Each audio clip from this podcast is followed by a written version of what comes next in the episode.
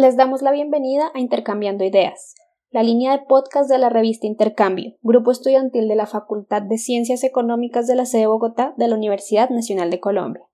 En esta primera entrega contamos con la participación del académico Jaime Zuluaga Nieto, profesor emérito de la Universidad Nacional de Colombia, quien nos introducirá en una breve mirada histórica del movimiento estudiantil en Colombia. Bienvenido, profesor Zuluaga. La primera pregunta que tenemos para ustedes ¿Por qué se celebra el Día del Estudiante Caído en Colombia? ¿Cuál es, en su opinión, la importancia de dicha conmemoración? El origen de esa conmemoración en Colombia está en las manifestaciones de protesta que se realizaron en el año 29 en solidaridad con los trabajadores masacrados en las bananeras en el Magdalena, con la connivencia del gobierno local y del gobierno nacional masacre que fue perpetrada por parte del ejército. En desarrollo de esas manifestaciones aquí en Bogotá, se produjo un choque entre la Policía Nacional y la manifestación estudiantil que había salido de la Universidad Nacional, y en ese choque fue muerto por la intervención de la policía el estudiante Gonzalo Pérez Bravo. Desde entonces se conmemora el 8 de junio como el Día del Estudiante Caído. Posteriormente, el año de 1953, durante el, gobierno de la dictadura del general Rojas Pinilla, junio de 1954, en desarrollo de la manifestación para conmemorar la fecha del 8 de junio, se produjo de nuevo un choque entre los manifestantes universitarios y el ejército nacional que había sido desplegado por el gobierno militar para contener la manifestación e impedirle llegar al centro de la ciudad. En ese choque fue asesinado el estudiante Uriel Gutiérrez. Al día siguiente, el 9 de junio, se repitió la manifestación, ya no solamente para conmemorar el 8 de junio de 1929, sino para protestar por el asesinato del estudiante Uriel Gutiérrez, y hubo una decena de estudiantes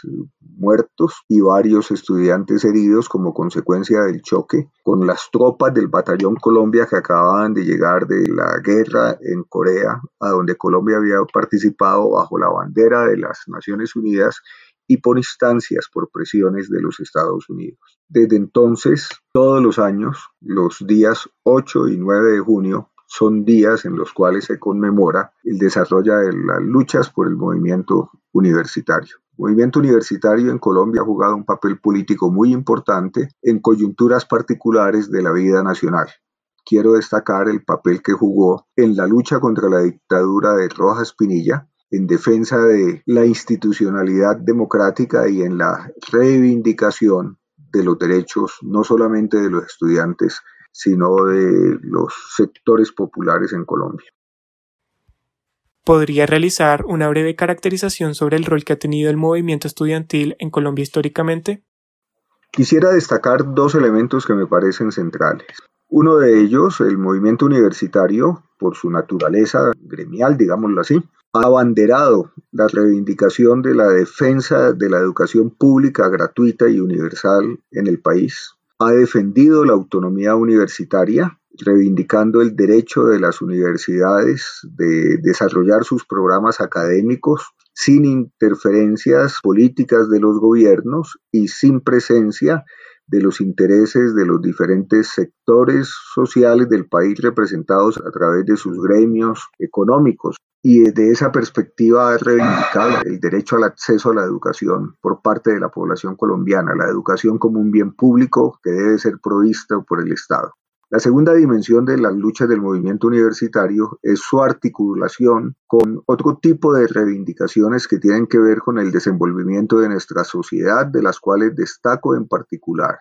La defensa de la soberanía nacional frente a las crecientes y permanentes manifestaciones de intervención extranjera, particularmente estadounidense, en la definición de las políticas de nuestro país y en segundo lugar, la defensa de los intereses de sectores sociales populares y de la ciudadanía en general, particularmente en lo que tiene que ver en la exigencia al Estado de ofrecer bienes y servicios públicos que contribuyan a crear condiciones de vida digna para la población.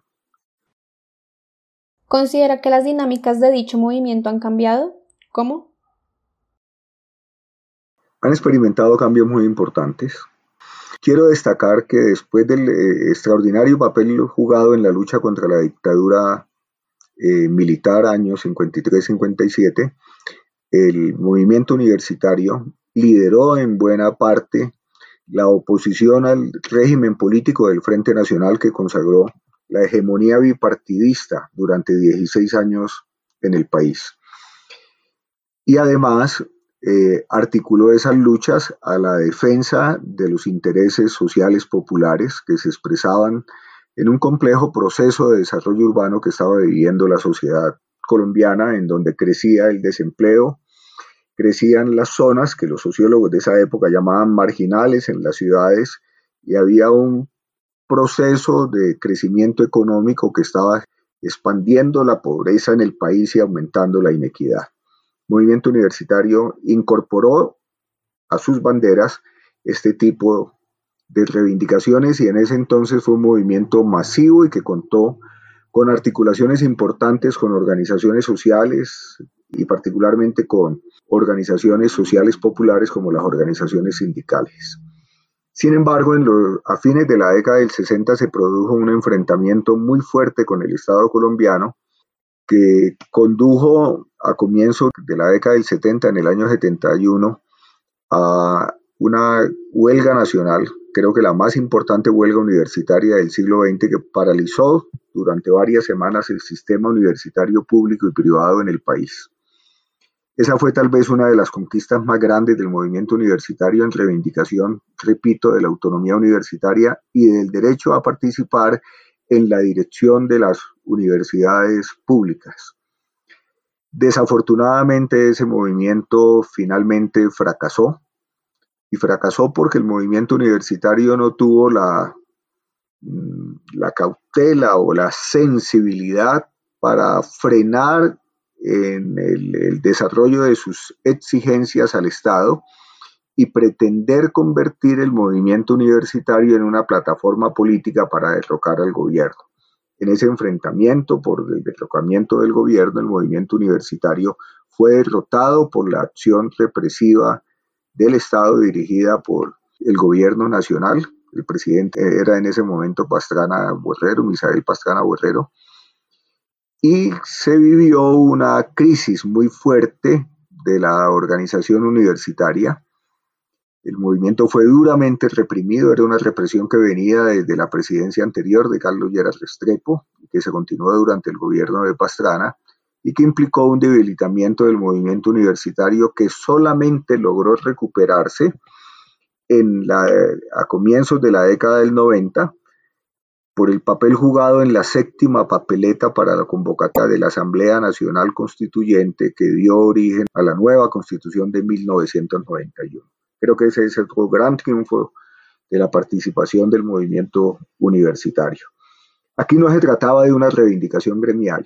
se trataba fundamentalmente de la contribución que hacía el estudiantado universitario al país en la lucha por crear las condiciones que permitieran un cambio constitucional que la sociedad colombiana estaba demandando. Creo que en el siglo XX es la lucha política más significativa que ha desarrollado el movimiento universitario. Después de eso creo que entró a fines del siglo XX y, en estas dos primeras décadas del siglo XXI en una lenta recomposición desde el punto de vista gremial que no había permitido en ningún momento recuperar la fortaleza gremial que había tenido en la década del 60 y a comienzos de los 70 pero entró en un lento proceso de recuperación, digo, desde el punto de vista gremial, más allá del éxito que significó su participación en el proceso constituyente. Y las luchas libradas en los últimos años, que han llevado a debatir planes de desarrollo, a la defensa de la educación pública y al apoyo a las negociaciones de paz y al acuerdo final, son creo que victorias recientes del movimiento universitario que han permitido además articular la defensa de la universidad pública y el derecho a la educación superior gratuita con la defensa de los procesos de paz y de democratización del país. Desde su punto de vista, ¿cuál ha sido el papel del movimiento estudiantil en los años recientes? Yo creo que al movimiento universitario le corresponde un papel muy importante. Cuando hablo del movimiento universitario me estoy refiriendo al conjunto de la comunidad universitaria. El conjunto de la comunidad universitaria comprende trabajadores, estudiantes, profesores. Pero creo que por su posición privilegiada en la sociedad, la comunidad universitaria está obligada, primero, a aportarle a la sociedad colombiana su conocimiento para encarar de la mejor manera los desafíos que la democratización de la sociedad exige y la superación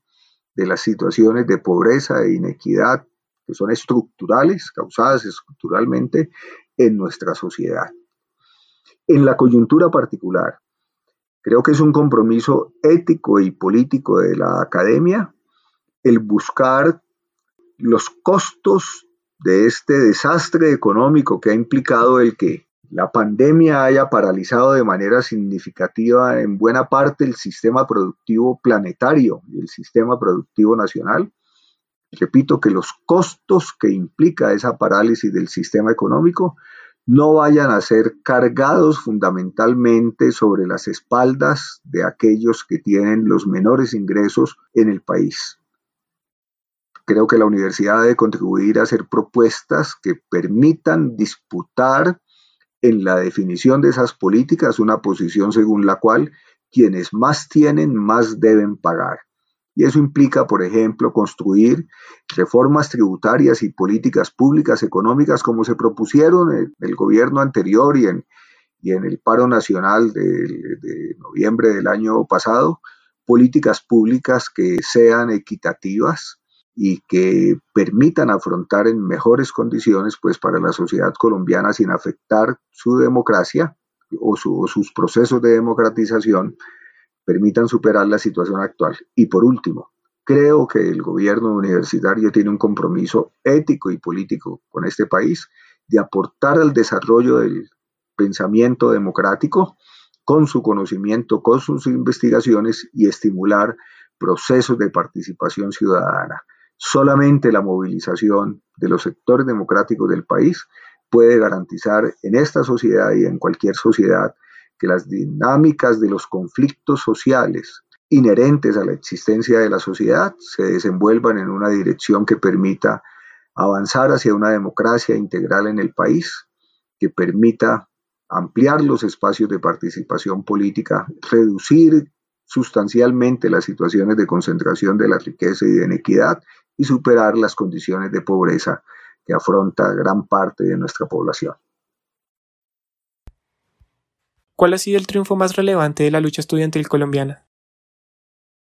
Primero, la defensa del proceso de paz y la defensa de la implementación del acuerdo final suscrito entre el gobierno nacional y las FARC que permitió la salida de la guerra ha sido una lucha permanente de sectores del movimiento universitario, tanto de las universidades públicas como las universidades privadas. Creo que ha sido una contribución fundamental. No se pueden olvidar las extraordinarias movilizaciones en el año 2016, después del resultado negativo del plebiscito refrendatorio del acuerdo de paz y el papel que jugó la iniciativa espontánea de jóvenes universitarios de todo el país, de universidades públicas y privadas, en segundo lugar, en la última década, el movimiento universitario ha jugado un papel muy importante en defensa de la educación pública, en la discusión de la importancia de la educación en los planes de desarrollo y obligó al gobierno anterior a sentarse para discutir las políticas de educación superior. En ese momento, el movimiento universitario dio una enorme muestra de madurez por la seriedad y la solidez de las propuestas que planteó y pienso que sentó las bases que permitieron fortalecer extraordinariamente la organización gremial universitaria a pesar pues, de la fragmentación de las organizaciones universitarias. Esos dos elementos me parece que sientan las bases para pensar que en la actual coyuntura que estamos viviendo, de una crisis catalizada por un fenómeno natural, la pandemia, pero que agudiza una conflictiva situación económica de desaceleración de la economía, de profundización de la inequidad en el país y de profunda inequidad en el acceso a bienes públicos como el servicio de salud,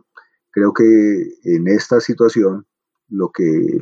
ha ocurrido en los últimos años con el movimiento universitario permiten establecer que como ocurrió en el pasado paro nacional de noviembre del año pasado, en la movilización social que pienso se va a dar en medio de las consecuencias de esta pandemia y en la situación de retorno a lo que han llamado el retorno a la normalidad, creo que el movimiento universitario puede y seguramente va a jugar un papel muy destacado. ¿Considera que existe represión por parte del gobierno hacia las movilizaciones estudiantiles? ¿Cómo entender dicho fenómeno? Siempre ha habido represión. Todos los estados están además obligados a recurrir a mecanismos de represión cuando se desatan conflictos sociales y se producen movilizaciones sociales tan fuertes como las que ha conocido la sociedad colombiana en diferentes momentos de su historia y en los años recientes. Pero quisiera señalar que esa represión obedece a las políticas y a las concepciones que han tenido los gobiernos para enfrentar las demandas y las reivindicaciones democráticas en la sociedad. Sin embargo, como consecuencia de la fortaleza de la movilización social, los gobiernos se han visto obligados, presionados para sentarse a debatir y a parar, a cesar la represión, para discutir el trámite de las demandas que se han planteado por los sectores sociales y en este caso por el movimiento universitario. Pero yo sí quisiera decir que ha sido casi que una constante de los gobiernos colombianos el reprimir estas movilizaciones sociales orientadas a romper con los límites de la precaria democracia en Colombia, a luchar por superar las condiciones de pobreza y de aguda inequidad que existen en el país y las reivindicaciones ya gremiales particulares orientadas en defensa de la educación en general en Colombia, en particular de la educación educación superior y de la educación pública. Cuando decía que todos los gobiernos se ven obligados a reprimir, me refiero a estos gobiernos colombianos por las políticas públicas, sociales y educativas que no han sido adecuadas para responder a las necesidades de los sectores sociales populares en Colombia y a la ampliación de la democracia en el país. Pero desde luego,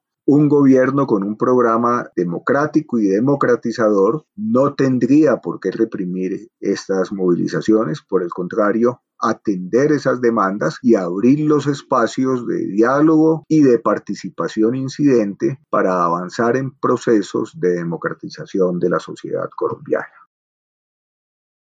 Eso es todo por el día de hoy. Profesor, muchas gracias por su participación. Y muchas gracias a todos nuestros oyentes. Los esperamos en una próxima entrega de Intercambiando Ideas.